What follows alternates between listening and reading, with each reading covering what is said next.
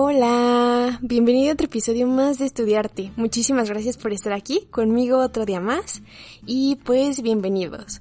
Eh, la verdad es que este episodio creo que va a estar muy interesante. Se me hizo un poquito complicado el, ¿cómo decirlo? Como estructurarlo y como enfocarme en, lo que voy a decir y que no me vaya por muchos temas porque de repente suelo hacer eso y no sé, quiero ser muy objetiva con este em, episodio, pero de todas maneras pues ya, ya veremos qué, qué surge de, de esta platiquita. Y bueno, al final como ya se habrán dado cuenta en el título del episodio, que creo que es uno de mis favoritos, pues sí vamos a platicar un poco, bueno, vamos a platicar sobre la vida escolar, sobre todos los aprendizajes que he tenido o, los más importantes porque son muchísimos acerca de cómo he vivido yo la escuela, el ser estudiante, el de repente entrar demasiado en el perfeccionismo, el de repente también tener como eh, caídas, ¿saben? Así como estudiante y que al final creo que un episodio no es eh, suficiente para abarcar todas las experiencias que, que, que, que, esta vida estudiantil me ha traído, ¿no? Y que he convivido con muchísimos estudiantes, con muchísimos compañeros que se han vuelto grandes amigos, un saludote a todos y que sería muy poco tiempo para abarcar, eh, como les menciono, todo, todo y que también he vivido la, ¿cómo decirlo? La escuela desde diversos focos y puntos de vista y bueno, ya iremos desglosando todo esto en el episodio. Quiero también mencionar que para el título de este episodio me inspiré en el libro de Gaby Vargas que se llama Soy mujer, soy invencible y estoy exhausta. La verdad es que no lo he leído, eh, se ve interesante. Espero darme la oportunidad un día, pero me inspiré, me inspiré en ese libro y dije, wow, queda perfecto para el título de este episodio. Y me encantó. Soy estudiante, soy el mejor y estoy exhausto. Y bueno, antes que nada quiero abrir un, paréntesis chiquito sobre el podcast. La verdad es que estamos en época de crisis. ya estamos a punto de terminar el año, ya yo creo que nada más va, va, a ser este episodio y el final y ya, o a lo mejor otro, no sé, a ver qué, a ver qué sale, pero en general pues estoy muy feliz, ya casi terminamos este año, van a ser ya dos años del podcast. Y bueno les digo estoy en un poco de crisis porque nunca me di cuenta hasta que me empezaron a comentar varios amigos que empezaron a escuchar el podcast eh, que aparecía a partir del episodio 3 o 4 en Spotify, no estoy segura si en Apple también. Y yo me quedaba como, pero ¿por qué les aparece así, no? Y después un día yo me metí desde mi perfil y desde el de mi hermana y así checando en todos. Y sí, les aparece desde el 4, desde el 5. Y yo no me había dado cuenta, ahora que Tips iban a iniciar su, su podcast o piensan iniciar algún otro proyecto, la página en donde lo tengo alojado, nunca me di cuenta que estuve usando la versión básica, o sea, la gratis, por así decirlo. Pero no sé en qué momento yo leí que según era, este, el alojamiento era, ay, se me fue la palabra, infinito no. bueno, o sea, que no había límite, ajá, que no había límite de, de, episodios.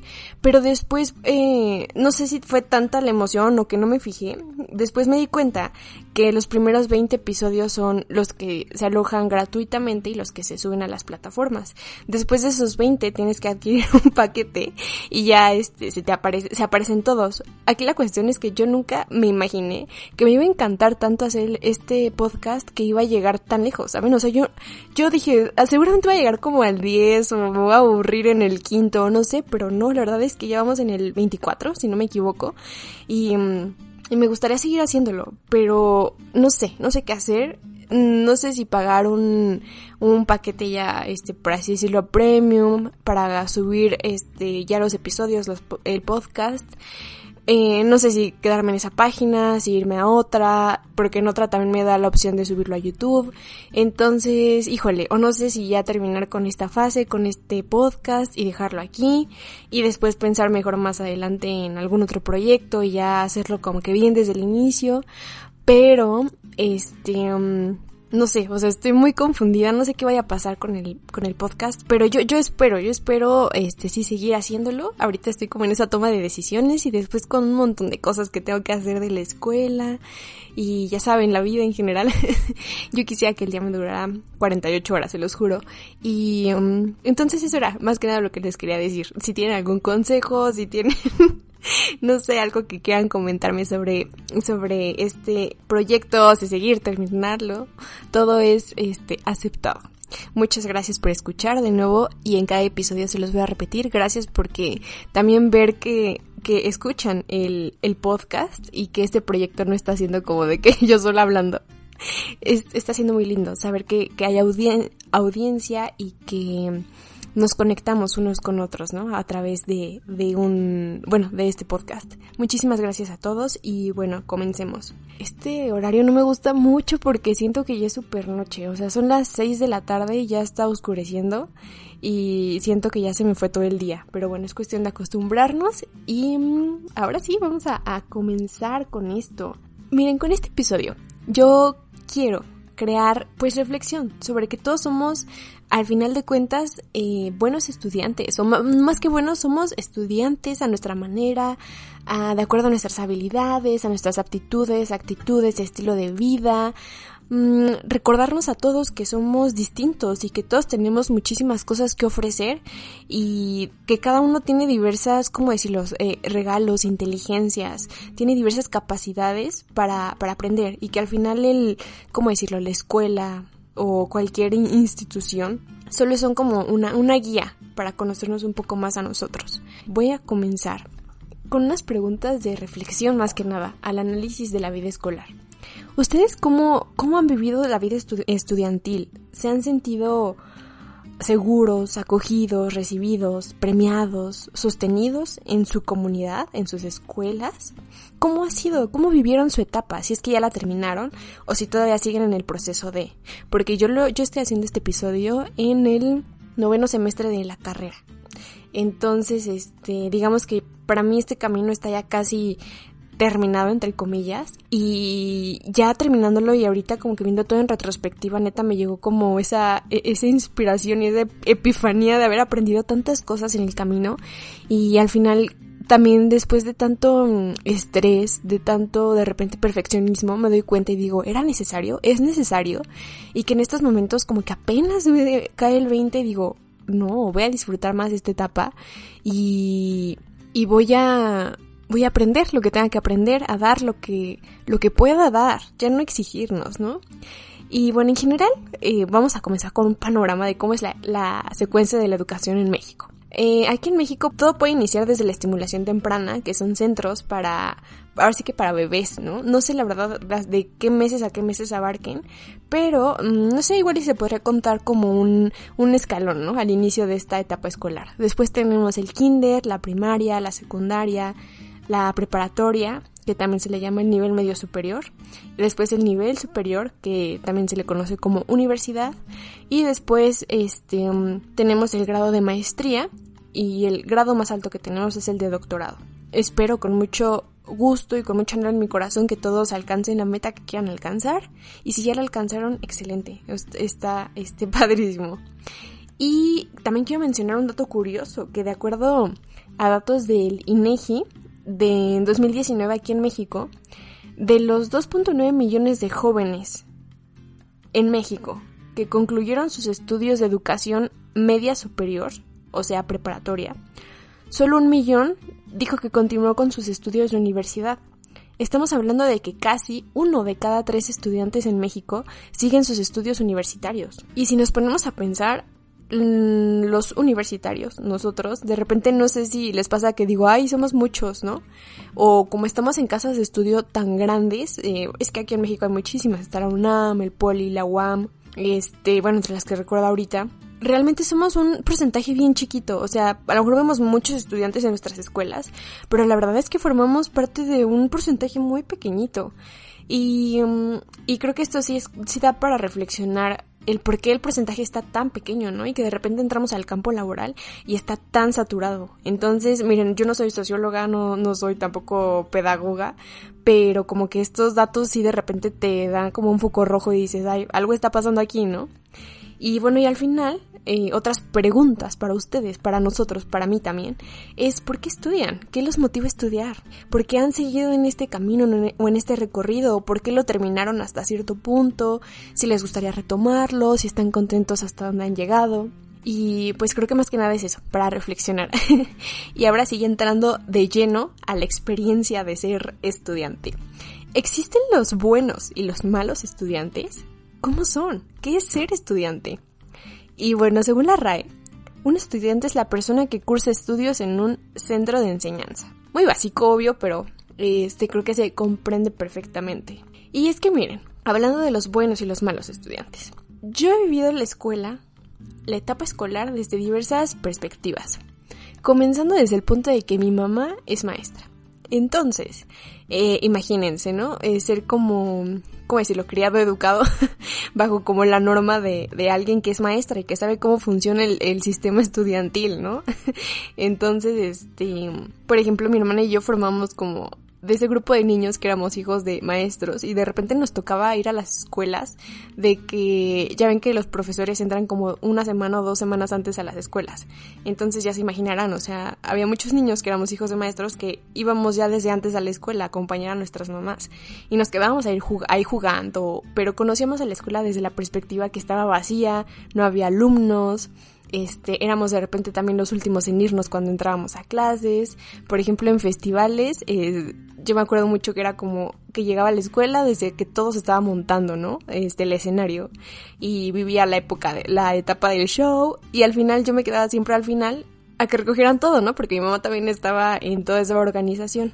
Entonces, este, ha sido muy chistoso vivir desde todas esas perspectivas y de repente también escuchar juntas y ver cómo trabajaban los maestros y ver que al final sí hay cierta, no, no cierta, sí hay organización detrás y que hay profesores que neta tienen una vocación padrísima, entre ellos mi, mi mamá, y que neta están al pendiente de los alumnos y que se dan cuenta o son muy intuitivos en ver de que mm, qué carencias hay entre tantos alumnos aquí en México y en todas las escuelas.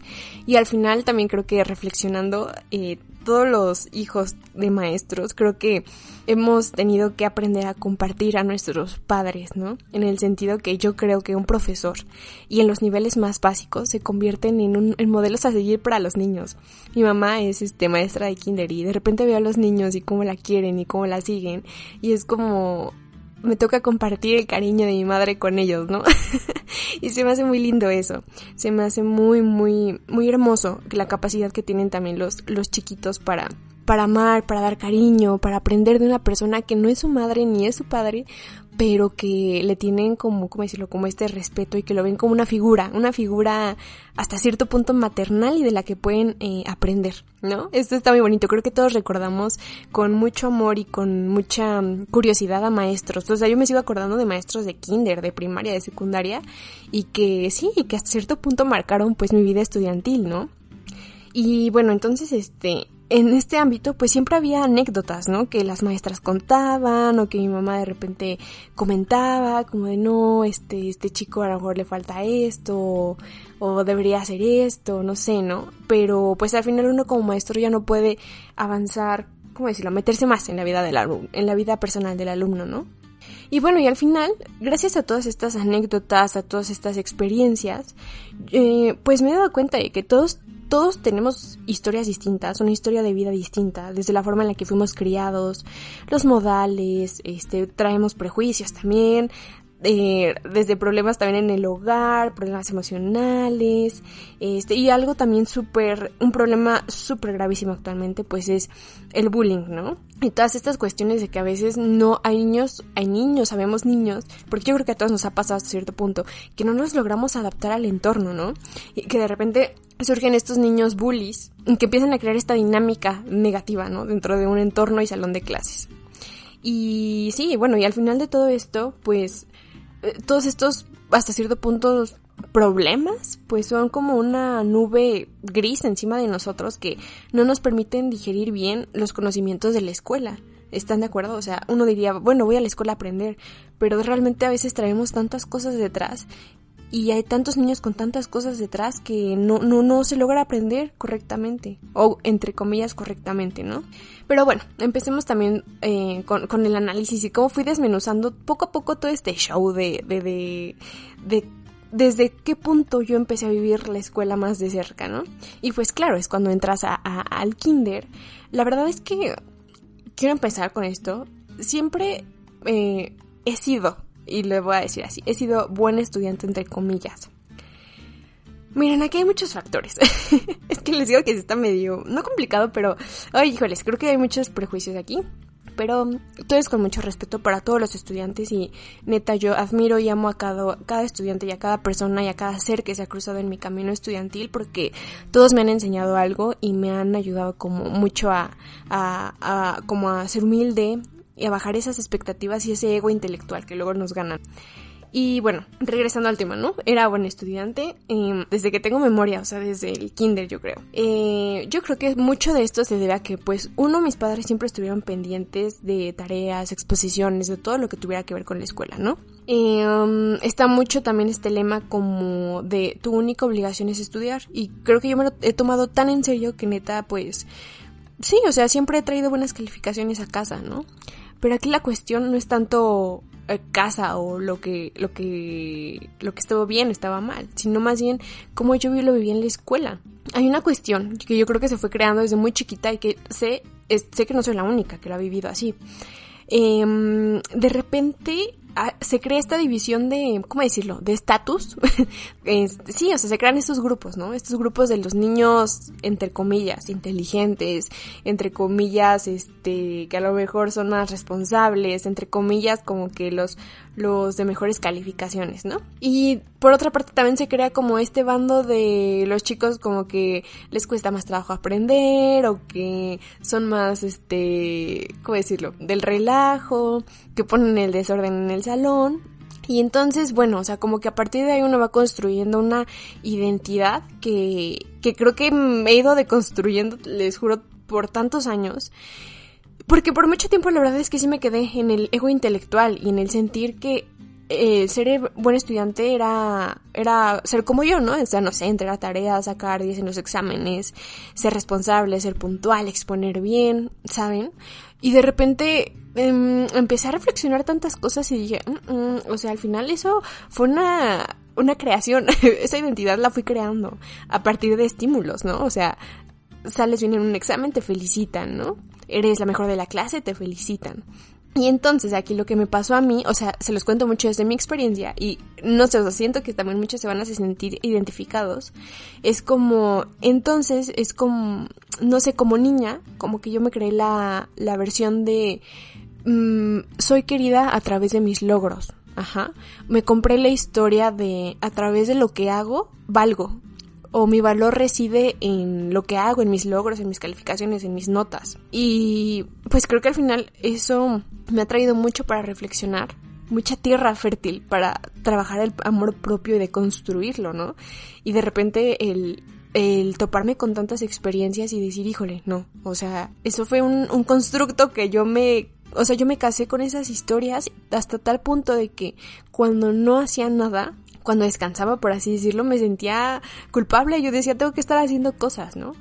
Y, y, bueno, o sea, ha sido, les digo, todo, todo un proceso de darme cuenta de eso. Y bueno, regresando también a esto de las clases, no sé ustedes, no sé ustedes cómo vivieron el kinder, la primaria, la secundaria, pero de repente también se premiaba mucho a los, entre comillas, mejores de la clase, ¿no?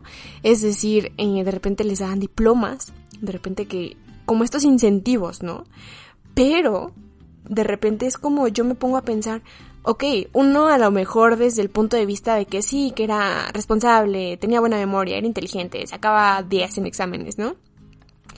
Uno lo vivía pues feliz, ¿no? Y decía, pues qué padre, o te acostumbrabas a recibir esos incentivos. Pero por otra parte digo, ¿y cómo se sentían los chicos que nunca recibieron un diploma? ¿Cómo, cómo se sentían al saber que o que literal los estaban comparando o que los estaban haciendo hasta cierto punto sentir como tienes que llegar a eso o tú no eres como ellos, ¿no? No sé hasta qué punto sea bueno esto. Estoy segura que la todos los modelos educativos van cambiando con el tiempo y espero y de hecho creo que esto también está cambiando. Ya la educación es más tiene que ser más neutral, más em, homogénea, pero respetando las diversas eh, habilidades e inteligencias de cada niño, sin necesidad de tener que comparar. Y es que, por ejemplo, en mi experiencia, y hasta, les digo, hasta ahora que lo estoy razonando, porque, o sea, por mucho tiempo viví, viví muy ciega, muy ciega de esa otra realidad que también existen en las escuelas, ¿no? Al final las evaluaciones, por ejemplo, son subjetivas. O sea, los exámenes califican cierto tipo de habilidad, ya sea, por ejemplo, relacionado a retención de memoria, que yo siento que es lo que me ha ayudado como, o que me ayudó a adaptarme a, este sistema educativo, que la verdad es que sí retengo muchas cosas y si me pongo a estudiar y si me pongo así estricta, me puedo aprender infinidad de cosas de memoria y siento que eso fue lo que me ayudó. Em, y por ejemplo, no sé, en ciencias exactas como las matemáticas, en los exámenes pues lo que se califica es la inteligencia matemática, ¿están de acuerdo? Pero ¿qué pasa cuando alguien no tiene desarrollada ese tipo de inteligencia? Es como casi casi obligarlo a que la desarrolle cuando ni siquiera es algo nato. Entonces ahí es donde yo entro en mucho conflicto. Y bueno, regresando a esta etapa donde les digo, te creas este disfraz, ¿no? Una, una máscara, te escondes detrás de una máscara, en mi caso y en el caso también de muchos, ¿no? Detrás de la rigidez, del perfeccionismo, del ego intelectual, de... Mm, yo sí me metí por mucho tiempo en este, en este juego medio, medio tricky, la verdad, de, de juzgar al otro, si no hace las cosas como yo quiero o al contrario también de, de no poder cumplir lo que el otro espera de mí. ¿No? El de repente se, volverse súper exigentes. Pero claro, como todo, tenía que tener este mi talón de Aquiles, tenía que, que tenía que ser, no, o sea, tener mi punto débil, ¿no? Y para mí los deportes nunca fueron lo mío. O sea, yo soy la, la, la morra que es el imán de los balones, que me daban golpes en la cara, con los balones igual, este, era la típica este compañera que estaba desayunando, iba pasando por la cancha y me caían los golpes. Entonces, este eso estuvo bien porque creo que me ayudó mucho a cultivar como la parte de, de saber que no, no podemos ser perfectos y no podemos ser los mejores en todo, ¿no? Y aquí también otra cosa bien interesante es que he tenido muchos, mm, no sé si decirlo colapsos porque siento que suena muy exagerado, pero sí he tenido muchos puntos de quiebre en la vida en donde ya no entiendo nada de la vida escolar, donde me reubico, vuelvo a reflexionar sobre la realidad de ser estudiante y donde me digo, a ver, ser estudiante es ser bueno en todo. O sea, ¿seguiría siendo buena estudiante si no fuera buena en alguna materia? ¿Qué se espera de mí realmente siendo estudiante? ¿No? Porque al final, eh, no sé si les ha pasado que muchos eh, profesores dicen como no, este, aquí tienen que eh, aprender, no importa la calificación que tengan, lo importante es aprender. Y de repente dices, ok, sí, pero si estoy como tratando de mantener un promedio, no es como que me pueda dar el lujo de relajarme o de reprobar la materia, por así decirlo, ¿no? Y que al final sé que hay muchos estudiantes en esta cuestión, o sea, hay tantos estudiantes que tienen beca y tienen, tienen becas y tienen que mantener el promedio para mantenerla. Y que de repente digo, híjole, eso es una presión muy extrema, ¿no? Y entonces es donde yo me pongo a pensar, ¿cuál es la, no sé cómo decirlo, la relación? O entonces, ¿por qué nos califican? ¿Por qué nos, por qué a través de números miden nuestro conocimiento o no nuestro conocimiento? Si según muchos profesores lo que importa es lo que aprendas sin importar la calificación o que al final es como porque la verdad yo también, o sea, yo también admito que he estado en un punto donde digo, ya, o sea, voy a meter la materia con quien sea con tal de pasarla, ¿no? O sea, que ya ni siquiera estás disfrutando el proceso de aprendizaje, ya solo estás pensando en, en, el, en el fin, ¿no? En el fin de, de decir, ya solo quiero pasarla, ya, o sea, estoy exhausta. Y bueno, y después de esto, esto, esto nos ha llevado a muchos, o en mi caso como al, ser el, el, este, el workaholic, ¿no? El adicto al trabajo, que si hubiera, neta, si hace un año, no, si hace dos años hubiera habido un adictos al trabajo anónimos, les juro que yo hubiera estado ahí, o sea, en primera fila. Y miren, yo vengo de una familia súper trabajadora, desde mis bisabuelos, mis abuelos, mis padres. Tenemos, o sea, sí, o sea, no hay otra, somos una familia súper trabajadora, súper responsable y que al final, digo, eso, eso no ha sido malo, me ha traído muchas cosas buenas, me ha enseñado la disciplina, el ser responsable, el ser puntual, el valorar el trabajo y el tiempo tanto mío como de los demás. Pero aquí en mi caso, y en el de muchos yo creo, es como que la balanza estaba súper desequilibrada en cuanto a darme espacios de recreación, de juego, de creatividad, de ocio, ocio, neta, o sea, esa palabra, el ocio, es súper importante porque como que te crea espacios de creatividad, de o sea, creo que tiene dos, dos vertientes, tanto la buena como la mala. O porque en el ocio tanto puedes caer en ahora sí que en las este en las drogas, en las drogas y en el alcohol. o sea, puedes caer en una, ay, se me fue la palabra. Adicción, adicción. tanto te puedes ir como una adicción en el ocio, como también puedes crear pueden salir cosas chidas de ahí, ¿no? El caso es saberlo, darle el enfoque. Y este, me da mucha risa, no quiero que suene como capítulo de La Rosa de Guadalupe, pero, o sea, sí, sí he comprobado y sí conozco muchas personas que sí ha pasado así, ¿no? O sea, que al final el tener tanto tiempo libre te lleva nada más a, a pensar en pura mensada, ¿no? Y hay cosas, y a veces es como de, no, o sea, aprovecha ese tiempo para conocerte a ti, para hacer cosas que te gusten. Pero bueno, entonces, eh, al final es hasta dónde estamos a, llegar, dispuestos a llegar como estudiantes. Si es que no nos enseñan cómo tiene que ser una vida estudiantil saludable.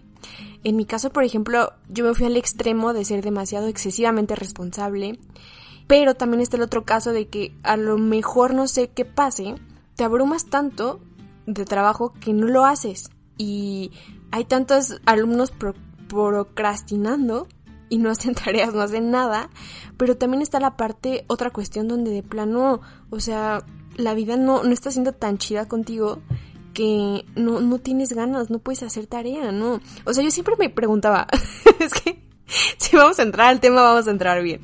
O sea, cuando alguien te pedía la tarea, ¿no? Era de que, oye, ¿me pasas la tarea? Y yo sí me preguntaba, yo decía, pero, ¿por qué no? O sea, ¿por qué no la hace? o sea, debo admitir que a momentos no la pasaba, a momentos sí. Pero, o sea, después yo me preguntaba como, ¿por qué yo sí tuve tiempo de hacerla? ¿Por qué yo sí me di el tiempo de hacerla y tú no, no? Porque este, este chico, esta chica no. Y es ahí donde quiero saber, o sea, y ahí es donde regresamos a lo mismo, la dinámica que se vivía en casa, ¿no? Si a lo mejor tenían, teníamos o papás, este, ausentes. Bueno, ese no era mi caso, pero si había papás ausentes, ¿no? Que no estuvieran a lo mejor al pendiente de las tareas y de repente eh, te dejaron solo y no supiste cómo manejar esa situación. Entonces de repente a lo mejor te la pasabas jugando videojuegos o haciendo otras cosas menos la tarea, ¿no? Y de repente también hay padres súper estrictos, súper de que hiper responsables que esperan que el hijo sea eh, que el más inteligente, el del mejor promedio, y entonces hay una tensión y una presión en estudiantes que bueno, o sea, la balanza está tanto, está mal, ¿no? O sea, tenemos, eh, creo que como estudiantes tenemos que tener este yin y yang y en donde dentro del ocio que quepa la responsabilidad, pero también dentro de la flojera quepa un poco de responsabilidad, ¿no? Y, y, o sea, aquí es interesante, o sea, creo que más bien el, episodio es para que cada uno se pregunte a sí mismo cómo ha vivido su vida estudiantil. Si al final eh, quieres llegar a ser un mejor estudiante, creo que la capacidad está en uno mismo. Eh, si a lo mejor no tuviste los mejores, las mejores guías, a lo mejor tus padres no fueron tan estrictos contigo, fueron demasiado relajados, pero tú ya lo notaste, entonces tú eres capaz de cambiar eso y todo es con disciplina, con rutinas. Pero aquí viene la otra pregunta. ¿El estrés forma parte del aprendizaje? A ver, ¿y qué pasa cuando no sabemos regular nuestro sistema nervioso? Y yo quiero entrar aquí al tema porque por mucho tiempo realmente yo viví estresada. O sea, la Liz adolescente era, estaba muy estresada. ¿Estresada? ¿Por qué? Y yo no sé por qué. Se los juro que em, mis papás siempre han sido súper lindos conmigo y nunca me han eh, ¿cómo decirlo?, obligado a, a, ser la alumna excelente.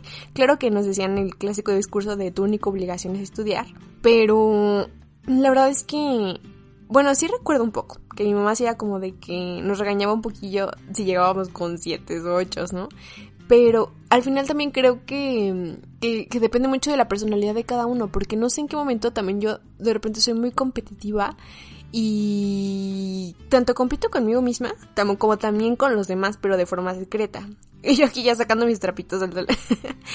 pero, o sea, cuando me di cuenta de eso, me di cuenta de que la única que se estaba afectando era yo, ¿no? O sea, hasta qué punto me estaba estresando yo por tratar de demostrar ser mejor, por tratar de ser la mejor, por esforzarme tanto por ser vista a partir de lo que hago, que no me di cuenta de cuán estresada estaba hasta que yo creo que un semestre antes de que iniciara la pandemia, me empecé a dar cuenta de que realmente me enojaba mucho, o sea, vivía muy tensa, ¿saben? Muy tensa. Y aquí a la pregunta que les hago, ¿qué pasa cuando no sabemos regular el sistema nervioso? Pasa que estamos en constante estrés, que no tenemos una no tenemos higiene mental, nos la pasamos pensando en todo lo que tenemos que hacer, en tareas, en proyectos, y que no nos damos el tiempo de disfrutar del tiempo libre. No, no, no sabemos equilibrar nuestro tiempo. Entonces es bien importante. Esto del sistema nervioso yo creo que merece otro episodio. Pero en estos últimos dos años, eh, ay, no manchen, ya pasaron dos años de la pandemia, no, como un año, año y medio, ¿no? Bueno, en este año y medio he descubierto tantas cosas, entre ellas la importancia de regular el sistema nervioso, a través de qué? Meditaciones, respiración, ejercicio, pero sobre todo con conciencia y presencia del cuerpo, porque aquí vamos al otro.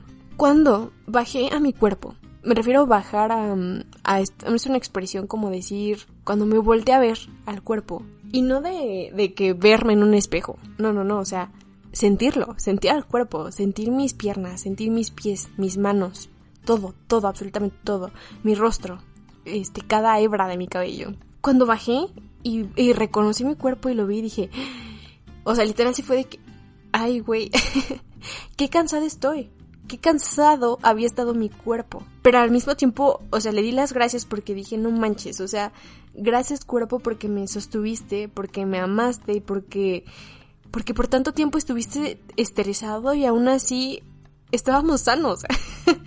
y bueno, en esto, o sea, en estos, en este tiempo de la pandemia yo me le he pasado durmiendo que les juro que yo parezco la bella durmiente.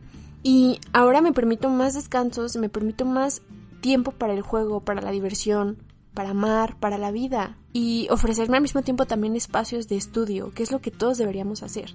Pero al mismo tiempo todos deberíamos buscar qué es, nos, qué es lo que nos funciona a cada uno. Y que es exhausto, es exhausto el estar luchando cada día por ser la mejor, por querer siempre triunfar, por querer demostrar que sabes, ¿no?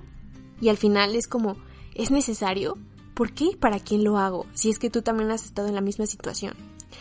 Y, y al final he aprendido tanto de, en tantos años, ahora sí que en la escuela, aprender a no juzgar a nadie, porque cada uno es distinto. Tenemos diversas habilidades que debemos aprender a explotar.